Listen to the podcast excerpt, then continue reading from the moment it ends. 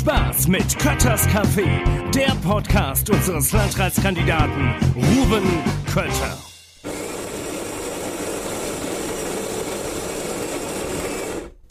Hallo und herzlich willkommen zu Kötters Café, diesmal aus Florstadt und zwar aus dem Florstädter Schloss. Und wer jetzt denkt, Florstädter Schloss, da ist bestimmt der Herbert Unger zu Hause. Nein, falsch gedacht. Im Florstädter Schloss sind ganz tolle Wohnungen und Häuser und ich bin zu Besuch bei Conny Dörr. Hallo. Schön, dass ich bei dir sein darf. Conny Dörr ist, denke ich, vielen in der Wetterau bekannt. Sie war bis vor kurzem noch die Geschäftsführerin unserer Tourismusregion, ist ähm, in vielen Bereichen aktiv, bei der Apfelwald- und Obstwiesenroute, ähm, als bei den Weinfreunden in Bad Nauheim, in vielen Bereichen aktiv. Und ich freue mich sehr, dass du dir heute die Zeit nimmst, um dich mit mir ein bisschen zu unterhalten.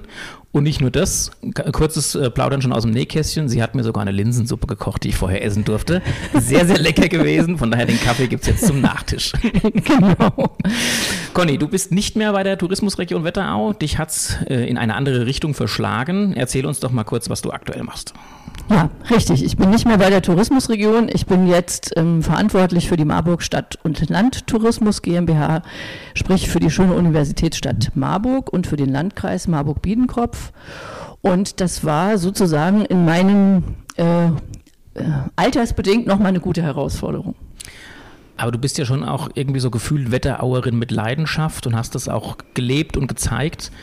Ist schon auch schwer gefallen, hier wegzugehen, oder? Also ehrlich gesagt fällt es mir immer noch ein bisschen schwer. Mhm. Ähm, wir haben am Freitag, wenn ich das mal kurz erzählen darf, von der neuen Liederregion oder einer der drei Liederregionen aus dem Landkreis Marburg-Biedenkopf einen Ausflug gemacht in die alte Liederregion, auch mit den beiden Kollegen von der Wirtschaftsförderung. Und das war alles sehr schön und es waren auch tolle Beispiele, zum Beispiel das Energiedorf Bergheim, richtig coole Leute, die das machen. Mhm. Und als ich dann nach Hause gefahren bin am Kloster Konradsdorf, gebe ich mal offen zu, sind mir ein paar Tränen runtergekullert. es ist meine Heimat, ja. Sehr schön. Ja, kann ich gut nachvollziehen. Aber gut, du hast es für dich entschieden, hast gesagt, ich mache jetzt diese, gehe diese neue Herausforderung an.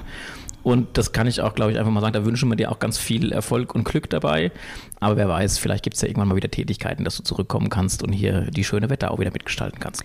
Also ich habe mich zumindest beim Geschäftsführer der Landesgartenschau, äh, beim Florian Herrmann, angemeldet, habe gesagt, Florian, bis die Landesgartenschau anfängt, bin ich wahrscheinlich in Rente. Ich würde dann gerne irgendwo Karten abknipsen. Er hat gesagt, er besorgt mir einen Job. Sehr gut. Bei der letzten Landesgartenschau in Bad Nauheim, da war ich gerade frisch Bürgermeister, da haben wir Fahrradkarten verkauft, äh, ver, nee, nicht verkauft, verschenkt haben wir die. Also von der Wetterauer Seenplatte, von dieser Rundtour zum Fahrradfahren, Sehr haben gut. wir da entsprechend die Karten verteilt. Da war der Dieter Müller noch Bürgermeister in Echzel. Ich glaube, der Gerd Wagner war noch von Reichelsheim da und äh, der Herbert, der ewige Herbert Unger von Florstadt und äh, ich war dann auch mit dabei. War, war, war eine tolle Landesgartenschau auch. Ja. Wobei wir bei dem Thema schon sind, war eine ganz andere als die, die jetzt auf uns wartet. Landesgartenschau Bad Nauheim war begrenzt auf die Stadt Bad Nauheim mit tollen Leuchtturmprojekten und ähm, wir haben eben im Vorfeld ja auch schon mal über den gerade frisch verstorbenen Bernd Witzel gesprochen, der ja. als Bürgermeister äh, streitbar war, aber unwahrscheinlich viel für Bad Nauheim auch bewegt hat, insbesondere im Zusammenhang mit der Landesgartenschau. Richtig, ähm, ja. Das kann man einfach mal so sagen. Also wenn man Nauheim heute sich anguckt, das hat auch ganz viel seine Handschrift und ist mit dieser Zeit in Verbindung zu bringen. Bei der jetzt anstehenden Landesgartenschau wird es schwieriger, solche Leuchtturmprojekte zu generieren, weil einfach so viele Kommunen beteiligt sind. Wird schon eine Herausforderung, auch dieses Projekt, glaube ich. Ja, also natürlich ist es eine richtige Herausforderung, aber auch hier habe ich festgestellt, dass es einfach in der Wetterau tolle Strukturen gibt. Also dieser gewachsene Verein Oberhessen hat, bietet einfach eine Kulisse und eine, ja, ein Netzwerk und einen Zusammenhalt und eine Identität, die sowas ermöglicht. Und ich sag mal, es gibt ja einfach schon Leuchtturmprojekte. Also Bad Salzhausen ist für mich immer noch das Kleinod in der Wetterau oder in Oberhessen, und wenn das einfach ein Stück weit entwickelt wird und an, ich finde, man muss nicht die Riesenschrauben drehen, man muss einfach kleine Schrauben drehen und Dinge verbinden und ja, den Frankfurtern ähm, in den Fokus setzen. Also kurz ähm, oder sozusagen zur Vorbereitung der Bewerbung der Landesgartenschau ähm, bin ich kurz bevor die äh, interkommunale Landesgartenschau im Remstal beendet war, runtergefahren und habe mir das dort angeguckt habe auch mit einigen Bürgermeistern und Bürgermeisterinnen gesprochen und die haben einheitlich gesagt, dass es erst nach der Landesgartenschau in den Fokus der Stuttgarter gerückt ist, was es für eine mhm. tolle Region ist. Und das sehe ich hier bei uns ganz genauso. Das heißt, die Frankfurter werden einfach diese Kleinode, auch wenn sie dann nicht die Riesenleuchtturmprojekte hervorbringen können, ähm, viel besser wahrnehmen. Und es ist eine wunderschöne Region, sie hat viel zu bieten, hast du völlig recht. Man muss, glaube ich, auch gar nicht so viel neu erfinden dabei. Aber es wird natürlich schon eine Herausforderung, diese Marke Oberhessen dann zu vermitteln. Das ist, denke ich, so ein Punkt, wo man auch vielleicht langfristig was davon hat, wenn man das schafft im Rahmen der Landesgartenschau. Ja. Ähm, und dann die Sachen zu vernetzen, die da sind, die Leute von A nach B zu bringen, verkehrstechnisch wird auch eine gewisse Herausforderung sein. Aber ich teile das, was du eben gesagt hast, man spürt schon eine große Begeisterung auch in den Strukturen, die schon da sind. Die Leute brennen alle für diese Landesgartenschau. Schau. Und ich glaube auch, dass es ein, ein tolles, ja, zusammenführendes Element sein wird für die Region Oberhessen. Auf jeden Fall. Und was du gerade gesagt hast, Thema Mobilität. Ähm, so eine Landesgartenschau ist ja nicht nur für die sechs Monate, in denen, sie, in denen sie stattfindet, sondern es ist ja ein Entwicklungsprogramm letztlich auch, ein Turbolader sozusagen für die Regionalentwicklung. Und da steht natürlich die Mobilität im Fokus. Und wenn sich daran etwas bewegt, und da arbeiten ja jetzt viele Experten hier in der Wetterau und in Oberhessen dran, dann ist es ja ein riesiger Gewinn. Also die Mobilität wird ja eine Kernfrage sein. Aus meiner Sicht ist es die Kernfrage bei dieser Landesgartenschau. Also wir hatten jetzt gerade jüngsten Treffen mit Florian Herrmann, da ging es auch darum, dass so diese Zeit von den, er wie hat das gesagt, die Ziergartenstrukturen sind vorbei, allein schon aus Klimagründen. Das macht man heute nicht mehr so, wie das früher bei Landesgartenschauen gemacht wurde. Aber es wird natürlich schon spannend sein, wenn wir zehn Kommunen beteiligt haben, wie schaffen wir es, dass die Frankfurter, die kommen sollen und ihr Geld hier lassen sollen, dass die nicht mit dem Auto alle sternförmig zu allen zehn Stationen fahren, sondern dass da auch eine Möglichkeit ist, die verschiedenen Sachen sich anzusehen, ohne mit dem Auto überall hinzufahren?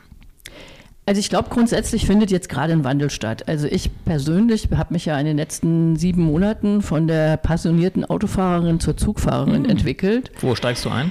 In Friedberg. Mhm. Leider sind die Busse nicht synchron mit den Zügen nach Marburg. Also ich musste leider bis, Marburg, äh, bis Friedberg mit dem Zug, mit dem Bus, ach Quatsch, mit dem Auto fahren äh, und steige dann in den Zug und fahre eine gute halbe Stunde. Und in Marburg mhm. kann ich auch entweder mit dem Bus fahren oder laufen. Und A wird in den nächsten fünf Jahren, bis die Landesgartenschau startet, grundsätzlich ein Umdenken stattfinden. Da arbeiten ja alle Kräfte vereint daran, ähm, dass eben die Mobilitätswende tatsächlich auch was wird. Und dieser Blick aufs Auto, der wird sich einfach stark verändern. Und ich, das ist eine riesengroße Chance. Und wenn wir dem dann einfach ähm, Angebote entgegenstellen, dann wird es auch funktionieren. Das Entscheidende ist, dass die Angebote da sind, dass ja. sie komfortabel sind, leicht nutzbar sind, äh, verlässlich sind, weil das sind die Probleme. Der Mensch ist faul. Ich selber bin auch faul. Und wenn du große Hürden aufbaust, um Alternativen zu nutzen, wird es schwierig. Also es muss einfach sowohl das, die Nutzung vom Fahrrad als auch Bus und Bahn, es muss einfach sein. Idealerweise ist es auch noch günstiger als das Auto. Auto, dann klappt das auch wirklich. Aber ich glaube, da haben wir noch viel Arbeit auf dem Weg dahin. Und auch in, in Oberhessen haben wir ja gesagt, wir wollen für die Landesgartenschau gleich schon vorneweg mit einem Programm starten, um verschiedene Fahrradabstellanlagen zu errichten. Das machen wir auch, unterstützen wir vom Regionalverband aus mit so einem Sammelantrag. Aber auch das Thema verbindende Radwege ist immer ein Thema, ist auch gerade in Oberhessen wegen der Topografie eine gewisse Herausforderung. Aber da gibt es schon verschiedene Objekte. Wenn ich da die Cecilia Reicher-Ditzel oder die Ulrike Pfeiffer-Pantring treffe, weiß ich genau, welche Radwege genannt werden, die dringend fertig gemacht werden müssen. Du kennst die wahrscheinlich auch. Ja, die müssen auch. Und die müssen gemacht werden, ja, alleine genau. wegen Konradsdorf. Genau. Ähm, das ist immer noch ein, ein Unding, dass man da mit dem Fahrrad nicht gescheit hinkommt. Ja, das stimmt. Ja, ähm, also da ist noch viel zu tun, aber ich glaube auch, die Landesgartenschau kann dafür ein Motor sein und kann so ein bisschen, bisschen Schwung in die Sache reinbringen, denke ich schon. Auf jeden Fall. Und ich meine, die Wetterau bietet die Grundvoraussetzungen. Ich habe die Radwege noch relativ gut vor Augen. Und ein schönes Netz sind auch die Apfelwein- und Obstwiesenrouten. Mm. Ich habe immer wieder dafür geworben. Schöner Übergang, schöner Übergang. Denn wenn man da noch sozusagen die eine mit der anderen Schleife verbindet, hat man ganz tolle Querverbindungen von der Wetterau nach Oberhessen, genau in die Landesgartenschau rein. Äh, und ja, also da ist nur noch so ein bisschen Arbeit zu leisten und dann stellen die schon ein wunderbares Netz für sich alleine dar. Vor allen Dingen, äh, sie verbinden auch ein schönes Thema ich sag mal, das ähm, Thema Klimaschutz mit dem Thema Artenvielfalt, also Themen, die wichtig sind zusammen mit dem sehr heimatbezogenen Thema der Streuobstwiesen, die ja für uns auch so ein bisschen identitätsstiftend sind. Der Wetteraukreis ist mit Abstand der Landkreis in Hessen mit den meisten Streuobstbeständen. Ich glaube, wir haben, der Frank-Uwe Fuhl hat mir mal die Zahl gesagt, ich glaube, wir haben um die 200.000 Bäume bei uns im Wetteraukreis im Bestand und der nächste Kreis hat 120.000.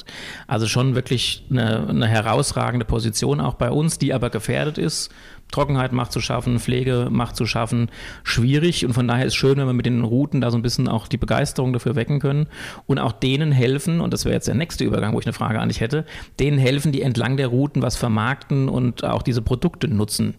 Und die kennt, glaube ich, kaum jemand so gut wie du. Du hast bestimmt zwei, drei Tipps für uns, wenn wir in der Region unterwegs sind, wo wir dringend mal einkehren sollten. Oh, da fallen mir ganz viele Betriebe ein. Das ist schwierig, weil wenn du drei nennst, dann vergisst du fünf. Ja. Aber nenn trotzdem mal welche. Also tatsächlich fällt mir ein, ähm, das ist zwar noch ein bisschen in den Kinderschuhen, die Kälterei Müller in Butzbach-Ostheim, ähm, die nicht so weit von der Route entfernt liegen. Die haben zwei zwei sogar wunderschöne Straußwirtschaften aus früheren Zeiten und haben eventuell im Fokus eine ja, eine richtige Straußwirtschaft im Freien zu errichten. Also das finde ich ist ein ganz toller Tipp. Ähm, was ich richtig zünftig und ähm, ganz speziell finde, ist der Hase Paul. Früher Hase Paul, heute Hase Peter, denn der Sohn ist inzwischen am Start und äh, da gibt es dieses ganz klassische Bild äh, in Ortenberg, Eckartsborn, wo ähm, als, die, als der, ähm, der Fahrradweg noch eine Eisenbahnroute war, der Hase Paul oder wahrscheinlich dann sogar noch sein Vater den Krug, den Bembe mit Äppelwein in die Lokomotive reingereicht hat. Also dieses Bild hängt heute noch in der Wirtschaft. Das wäre sozusagen mein zweiter Tipp. Und mein dritter Tipp, ich glaube, den kennen wir beide gut. Weißt du, wer jetzt kommt? Also ich hätte zwei, drei Tipps, aber ich, also es könnte in, in Bad Vilbel zum nee. Beispiel jemand sein. Ja, Bad Vilbel können wir reinnehmen, ja. dann hätte ich vier. Gut, also, mach, ja, also ich hätte jetzt ans Kreilingsgärtchen gedacht in Bad genau. Vilbel. Ja. Kreilings Sommergärtchen, ein Traum, kann man sich überhaupt nicht vorstellen. Vor allem so von außen nicht. Wenn man hinkommt genau. und sieht es von außen, von, von der Straße her, als ich das erste Mal da war, dachte ich nur, ja, was ist das hier so? Und dann kommt man hinten rein und es ist einfach nur wunderschön. Genau. Die Hühner laufen durch den Garten und aus einer eng befahrenen Straße oder der engen Innenstadt kommt man in ein kleines Paradies. Und Annette Kreiling kocht zudem wunderbar. Ja. Also das ist wirklich ein Top-Tipp. Direkt vor den Toren Frankfurts. Und noch ein kleiner Geheimtipp aus dem etwas Verborgenen vielleicht, äh, kennst du auch in Altenstadt Oberau. Ja, der Kautz. Genau, der Gerhard Kautz. Ähm, bei dem gehen wir sehr, sehr gerne essen und seinen eigenen Apfelwein trinken. Genau, also den Apfelwein kann ich auch wärmstens empfehlen. Hatte ich auch schon bei verschiedenen Auswärtsfahrten der Eintracht mit dabei. Kam ja, immer gut an. Ja. Sehr gut. Schön. Ähm, du hast mir im Vorfeld gesagt, darfst du auch Fragen stellen? Ähm, ja. Natürlich. Es ist kein Interview, wo ich nur hier irgendwelche Fragen stelle. Du darfst genauso das machen, wenn du was hast. Also ich bin ja nicht so ganz umsonst aus der Wetterau weggegangen. Ähm, wie gesagt, das Tränchen drückt ab und zu schon nochmal, obwohl ich jetzt auch ein ganzes Stück in Marburg angekommen bin. Aber was würdest du denn im Landkreis ändern? Also ich sag mal, was ist denn deine Vision von einem Landkreis, vom Wetteraukreis in ja, vielleicht so drei Jahren. Eine Vision für drei Jahre. Schwierig. Nein, sagen wir doch mal zur Landesgartenschau. Das ist ein bisschen zur Landesgartenschau. Ja. Also ich, was ich am Wetteraukreis unwahrscheinlich spannend finde, ist, dass wir total vielseitig sind. Also wir haben Strukturen, die sehr, sehr städtisch geprägt sind. Bad Vilbel, Innenstadt, Bad Nauheim, ähnliches. Und gleichzeitig haben wir direkt vor den Toren eine wunderschöne Landschaft mit vielen kleinen äh, Oasen, wo man hingehen kann, wo man einkehren kann, wo man mittlerweile auch gut übernachten kann. Also wirklich ein, ein tolles Angebot. Und meine Vision wäre, dass wir uns auf diese Stärken, die sehr unterschiedlich sind, besinnen und auch daraus so ein bisschen Selbstbewusstsein rausziehen. Dass wir sagen, wir haben sehr unterschiedliche Bereiche Bereiche. Alle haben Stärken, alle haben Schwächen und wenn wir das alles zusammenbringen, dann haben wir innerhalb unseres Kreises alle Möglichkeiten, die, die wir brauchen, um diese Herausforderungen, die vor uns liegen, zu meistern. Und das Beste ist, wir haben einen ganzen Haufen tolle Menschen, die sich engagieren, die sich mit ihren Ideen einbringen. Und ich glaube, das muss einfach unterstützt, gut vernetzt werden. Da muss man mal einen Impuls geben. Aber insgesamt sind wir, glaube ich, eine, ja, eine, eine tolle Region, die richtig viel meistern kann. Und da kann die Landesgartenschau nicht nur für die oberhessische Region, sondern für alle auch so ein bisschen einen Schub geben, wenn wir das als gemeinsame Chance auch begreifen. Das war jetzt keine Vision, aber so stelle ich mir das vor, dass der Kreis gemeinsam aktiv arbeitet und damit auch viel auf den Weg bringt. Ja. Traust du dich Fehler zu machen? Ich mache ständig Fehler. Also äh, das ist, äh, ich glaube, meine Mitarbeiterinnen und Mitarbeiter, egal ob beim Regionalverband oder bei der Gemeinde, äh, wo ich zehn Jahre lang Bürgermeister war, die wissen, ähm, also ich am schlimmsten finde ich Leute, die nichts machen, die machen keine Fehler, aber die machen für mich den größten Fehler. Und ich sage auch meinen Mitarbeiterinnen und Mitarbeitern immer, wenn ihr was macht und ihr habt einen Fehler gemacht, stehe ich voll dahinter. Das ist dann mein Fehler, weil ich bin der Verantwortliche dafür. Wird niemals irgendjemand von mir öffentlich dafür angezählt. Nach innen wird es deutlich angesprochen und genauso gehe ich auch mit meinen eigenen Fehlern um. Ich spreche die an, ich gebe die auch zu und ähm, versuche es beim nächsten Mal besser zu machen. Also ich habe jemand, der sagt, der macht keine Fehler, der, da stimmt irgendwas nicht. Du hast ja schon gesagt, der größte Fehler ist genau das. Genau, da macht man ist nämlich so, ja. nichts. Ja, Ja. es ist einfach so. Ja. Was ist eigentlich dein Hobby? Boah. Also, ähm, ich habe verschiedene Hobbys. Äh, Meine, das, meine zwei wichtigsten Hobbys sind meine Kinder. Das sind meine wichtigsten Hobbys. Die stehen auch auf der Prioritätenliste immer ganz oben. Und ansonsten, du weißt, ich fahre unheimlich gern zur Eintracht. Das ist für mich auch so ein Stimmt. bisschen ein, ja, ein schöner Ausgleich einfach. Ich versuche, leider habe ich keine Dauerkarte mehr, aber ich versuche immer mal hinzufahren. Und wenn, wenn wir das machen, dann auch nicht in Hektik, sondern dann kehren wir nochmal irgendwo ein und machen uns einen gemütlichen Abend oder Tag draus. Das versuche ich gerne. Und natürlich, ich habe meine Streuobstwiese, die ich noch gar nicht so lange habe, aber um die ich mich versuche, so gut es geht, zu kümmern. Und es tut mir auch gut, wenn man rauskommt und sieht, wie sich so eine Wiese im Laufe der, des, des Jahres entwickelt, was da passiert, was man damit machen kann. Ja, und ich, ich lese gern. Ich habe also ich, das, der Begriff Langeweile kommt in meinem Alltag nicht vor. Ich dachte gerade, wenn du so ein kleines bisschen Langeweile gehabt hättest, hätte ich jetzt äh, Werbung für die Weinfreunde gemacht. Ich muss ja auch einen kleinen Ich Werbeblock trinke auch gern. Wein. Also Ja, wir suchen ja vorzugsweise Mitglieder, Ach so, ach so.